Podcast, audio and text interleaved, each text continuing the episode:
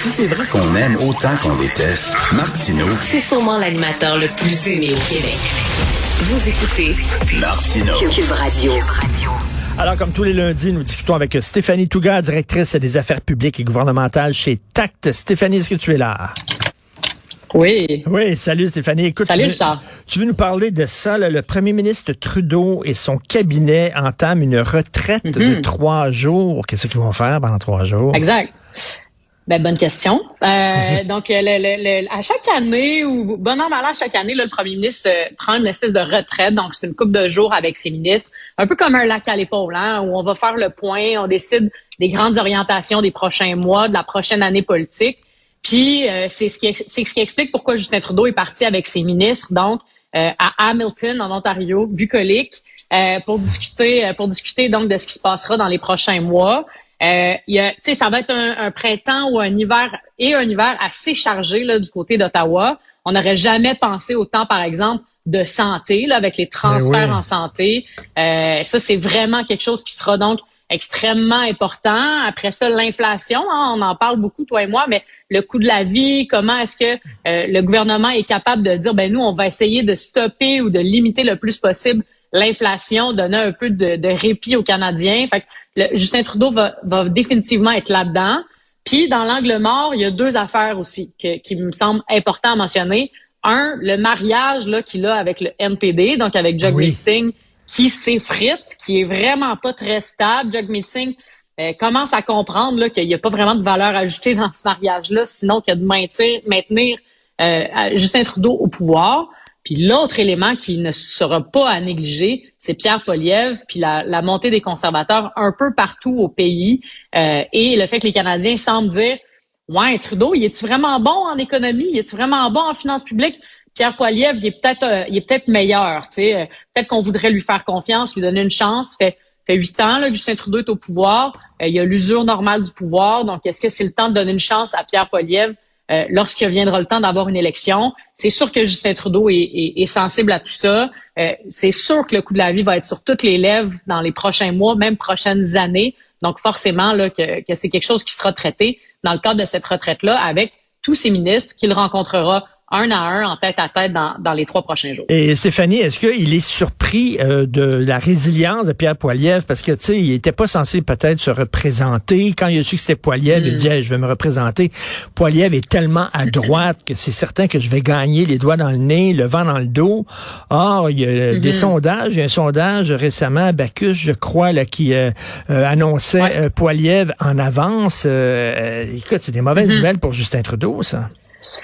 Exact. C'est pas très, c'est pas très euh, intéressant pour Trudeau comme contexte. Je dirais que ceci dit, Justin Trudeau peut compter sur deux choses. Si il réussit à avoir des scores aussi importants au Québec, ce qu'il fait en ce moment, hein, il est à peu près à 37% euh, et Pierre Poilievre, il est loin derrière. Puis, s'il réussit à se maintenir aussi haut aussi dans la région de Toronto, là, le Greater Toronto, si ces deux là, ces deux régions-là continuent de lui maintenir euh, un certain appui, Justin Trudeau a des vraies chances de redevenir premier ministre. Ceci étant dit, Pierre Poilievre, c'est un campaigner, donc c'est quelqu'un qui aime faire campagne, qui est sur le terrain. OK, il parle pas vraiment aux médias, mais il va parler au monde. Il- ça va être un redoutable adversaire. Ça sera pas, euh, ça sera pas aussi facile, j'ai envie de dire, qu'avec Scheer, avec Andrew Scheer ou avec Erin O'Toole. Euh, ce qui s'est passé dans les dernières années, Justin Trudeau a été réélu assez facilement. J'ai envie de dire que dans le cas de Pierre Poilievre, ça va être plus redoutable comme adversaire. On l'a Ben. vu, Pierre Poilievre, comment il a été rude, rude à l'endroit de, de Jean Charest. Euh, euh, on- Oui. Je pense qu'on peut parier sur le fait qu'il va être encore plus dur à l'endroit de Justin Trudeau. Euh, Justin, il est très combatif. On l'a déjà vu dans une arène de boxe d'ailleurs, parce que, tu sais, là, hier, euh, ben, cette semaine, il a dit qu'il est prêt à aller devant la Cour suprême là, pour mieux encadrer la clause Ouais. dérogatoire. Et là, je parlais de ça avec Tom Mulcair, puis Tom Mulcair a dit, tu Ouais. il a tout intérêt ces temps-ci à être gentil avec le Québec, Justin, parce qu'il est en train de Exact. négocier les transferts en santé, tout ça. Non. Écoute, il a vraiment, il a provoqué le Québec, il a jeté de l'huile sur le feu. euh, euh, Donc, euh, c'est quand même une grosse nouvelle, ça. Puis pas juste avec le Québec, j'ai envie de Oui. dire, parce que dans les dernières années, les provinces ont commencé à utiliser cette option-là, euh, notamment l'Ontario. Le, le gouvernement Ford a utilisé ça euh, dans les derniers mois, euh, dans un contexte qui est complètement différent de ce qu'on connaît au Québec, là, dans un contexte de, de conditions de travail et de grève. Donc, on est vraiment ailleurs. Euh, je pense qu'il faut prendre un pas de recul aussi sur euh, sur qu'est-ce que c'est la clause dérogatoire. la clause dérogatoire, elle permet aux provinces de se soustraire donc à à, euh, à disons une décision là et, et le gouvernement, le Parlement du Québec ou le Parlement des provinces peuvent donc décider dans certaines compétences très très précises de, de prendre une décision qui est pas la même par exemple que ce que le gouvernement fédéral pourrait prendre. Euh, on rappelle aussi que quand il y a eu le rapatriement de la Constitution en 82, la clause dérogatoire, c'est ce qui a fait que les provinces ont dit go, on embarque, on la resigne, à l'exception du Québec, mais quand même, c'est un des éléments qui a fait que les provinces se sont dit, ouais, là, ça donne un certain équilibre entre le pouvoir du fédéral versus le pouvoir des provinces. Donc, on est dans ce contexte-là. Puis là, Justin Trudeau, en disant, ouais, peut-être faudrait réinterpréter la clause, faudrait la réencadrer, ce qu'il dit, c'est on veut retirer du pouvoir aux provinces au final. Il dit le gouvernement des provinces est moins important et moins légitime pour prendre des décisions que le gouvernement central, en guillemets, à Ottawa. Puis ça, moi, j'ai beaucoup de difficultés avec ça. Je pense que Justin Trudeau, il, il s'est avancé sur quelque chose qui, c'est un terrain glissant qu'il ne contrôle pas, qu'il ne maîtrise pas. Quand on voit que les provinces, comme tu le disais, font des fronts communs, par exemple en santé, mais pas qu'en santé. Les, provinces, dans les dernières années, ont fait des fronts communs euh, à certains moments, puis il y a des démarches autonomistes, on pense à l'Alberta, fait que c'est pas juste au Québec où on dit à Ottawa de, de prendre moins de place. Exactement. Tu parlais de l'Alberta. L'Alberta euh, fait une démarche autonomiste. Euh, L'Ontario a utilisé la clause dérogatoire pour mettre les travailleurs de soutien des écoles au pas. Euh, nous autres, on a utilisé la clause dérogatoire pour la loi 21, la loi 85. C'est comme on, on tend c'est comme si les provinces disaient wow, attends une minute, là, on veut pas que le fédéral dirige tout pour nous autres. Et là, euh, là, il y a Justin Trudeau qui dit là, écoutez, on est au Canada. Puis c'est quand même le Canada qui va décider. C'est comme ça que ça marche. C'est une confrontation mm-hmm. existentielle entre les provinces et euh, la fédération. Tout à fait, tout à fait. Puis c'est pas un enjeu souverainiste fédéraliste. C'est-à-dire que le gouvernement libéral au Québec, là, euh, sur Robert Bourassa, l'a utilisé la clause dérogatoire. Il y a des euh, premiers ministres libéraux qui, qui l'ont utilisé cette clause-là. Fait que c'est pas un enjeu de t'es-tu péquiste ou t'es-tu pas péquiste. C'est vraiment un enjeu de comment tu vois ta fédération canadienne, comment tu vois ton gouvernement de province. Puis moi, je pense que le gouvernement du Québec, comme tous les gouvernements des provinces, ont réussi à avoir ce gain-là constitutionnel de dire, là, ça, là, ça nous permet d'avoir un rééquilibre. Puis là, Justin Trudeau, il s'attaque à ça. Euh, et François Legault, je sais pas si tu as vu en fait semaine, a réagi là avec une enfilade de tweets euh, que j'ai trouvé très très réactive, très très euh, très hmm. juste. Puis Justin Trudeau, on dirait qu'il oublie qu'il est dans une négociation sur les transferts de santé en ce moment. J'ai l'impression ben qu'il faudrait qu'il baisse un peu la pression. Euh, ça me semble très, très malhabile comme, euh, comme sortie euh, en fin de semaine de la part de ben, Justin. OK, mais toi, tu es, chez Tact. comme, comment tu vois mm-hmm. ça comme... Ben, toi, si tu conseillais le gouvernement Trudeau, est-ce qu'il l'a échappé ou c'était vraiment voulu sa déclaration à l'Université du Québec à Trois-Rivières comme provocation envers le Québec? Est-ce que c'était sa stratégie de faire ça? Ben, envers le Québec, envers les autres provinces. Exact. J'ai envie de dire que c'était peut-être même pas par rapport seulement au Québec, mais beaucoup à ce que euh, Doug Ford a fait, par exemple.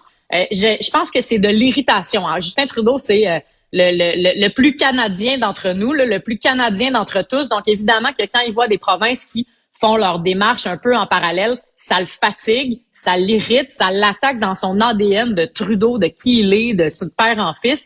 Donc, je pense que ça l'a heurté de voir les provinces, donc, euh, utiliser cette option-là, qui est la clause dérogatoire. pour moi, c'est un mauvais geste politique, surtout quand tu le sais que c'est avec le Québec que tu gagnes ton élection, que tu souhaites te faire réélire, euh, et que euh, les provinces, donc, tu sais, François Legault, il y a une cote de popularité très élevée, largement plus élevée que celle de Trudeau à travers le Canada, mais aussi au Québec. Donc, pour moi, Justin Trudeau, il a fait un faux pas. je pense qu'il va devoir préciser sa pensée. Euh, notamment la circonscrire en disant ben, c'est plus dans le cas euh, de, des droits des travailleurs que ça m'a fatigué en Ontario. J'essaie pas de ramener ça donc devant les tribunaux. Je fais juste dire que j'appelle à la prudence, par exemple. Mais pour l'instant, c'est pas ce qu'il a dit. Euh, texte assez percutant dans la presse aujourd'hui. Donc l'an dernier, dans certains centres de services mm-hmm. scolaires, les anciennes commissions scolaires, près de la moitié des jeunes ont échoué leur test de français écrit de secondaire 5. Qu'est-ce que tu en penses? C'est assez déprimant. c'est vraiment déprimant. Euh, puis c'est pas juste, euh, tu sais, j'ai l'impression que les gens euh, partout au Québec, on se dit bon ben si un problème de français, c'est beaucoup à Montréal ou dans les grands centres. Mais là, ce qu'on constate, c'est que c'est assez généralisé. Tu sais, je voyais par exemple au Bas-Saint-Laurent en 2019, le taux de succès était d'à peu près 83% Puis là, le taux de succès cette année était de 50% de l'épreuve uniforme de français. C'est quand même une bonne une bonne dérape de 30% une bonne débarque de 30% ben C'est vraiment inquiétant. Est-ce que c'est circonscrit à un contexte de pandémie? Euh, c'est sûr que c'est pas étranger à ça. Il va falloir voir qu'est-ce qui va se passer l'année prochaine, donc à la prochaine édition de, de, de, cet examen-là qui est nécessaire. Euh, j'ai l'impression que du côté de la CAQ aussi, ça va falloir que ça rebrasse les priorités. Euh, c'est-à-dire d'avoir une immigration 100% francophone. Est-ce que c'est vraiment ça qui est important à court terme? Peut-être que c'est aussi de davantage s'attaquer à l'enseignement du français tôt, au primaire, au secondaire, parce que c'est ça, c'est les gens qui sont déjà ici qui ne maîtrisent pas la langue. Évidemment que de faire euh, venir un maximum de francophones, c'est un, un, objectif qui est tout à fait légitime. Mais là, on a un angle mort qui est les gens qui sont déjà ici. Ben, les Québécois ici ne parlent pas ou ne maîtrisent pas bien le français. Ça, c'est vraiment inquiétant surtout pour un gouvernement nationaliste comme, euh, comme celui de François Legault, qui prétend que c'est une priorité. On fait la comparaison entre 2019 et 2022, donc seulement en trois ans, il, y a, des, il, y a, des, régions, là, ils sont passés de 82% de taux de réussite à 50% de 70% à 58% de 72% à 59% dire, ça dégringole partout. Exact. Mais effectivement, en 2019 et 2022, il s'est passé quelque chose qui s'appelait la pandémie. Ça peut-être joué aussi, ben je ne sais pas. Ben oui. C'est sûr que ça a joué. Il y a aussi que l'examen, là, la pondération était de 20% versus 50% pour avoir ton diplôme. Fait il était comme moins important parce qu'on a donné un petit peu de répit aux étudiants à cause de la pandémie.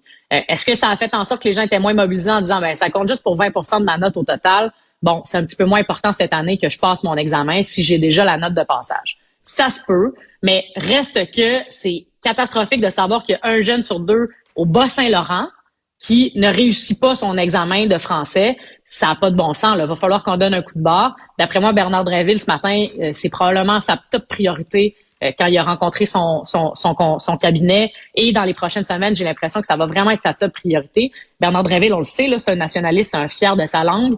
Euh, il, il, arrive dans un mandat, début de mandat vraiment compliqué hein, avec le, mm-hmm. ministère de l'Éducation. Donc, il est dû là, pour avoir des petites victoires. Puis là, de donner le ton sur le français, je pense que ça va être prioritaire pour lui. Il s'est fait des amis, en tout cas en disant, il est hors de question que les bulletins chiffrés prennent le bord. Il a défendu les bulletins chiffrés, puis beaucoup de gens qui ont applaudi. Mm-hmm. Exact. Oui, oui, ça c'est vrai. Ça, c'est un... ça là, je trouve ça intéressant, ces débats-là qui sont tellement comme nichés, mais que tout le monde a une opinion tellement tranchée sur la question. ça devient extrêmement polarisant. Mais bon, c'est sûr que là, Bernard Drinville a choisi son camp, maintient des bulletins chiffrés. Euh, tu sais, toi puis moi, on a eu ça, des bulletins chiffrés, puis on a bien vieilli. Ben oui. Fait que, bon, pourquoi pas? Ben, je lui donne 80 tiens.